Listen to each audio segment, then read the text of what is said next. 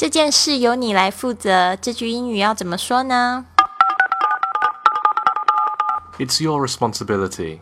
It's your responsibility. It's your responsibility. 特别注意一下，这个 responsibility 有六个音节，慢慢念，不要急，把每个音节都念得清楚。responsibility 责任。You're the one in charge. You're the one in charge.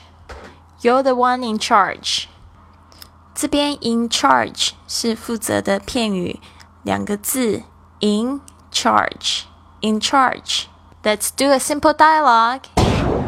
It's your responsibility. Wow, that's a great challenge. I'm sure you can pull it off.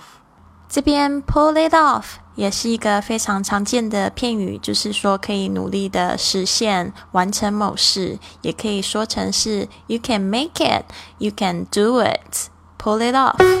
这句英语怎么说？由 Mr. and Mrs. Wang 每日更新。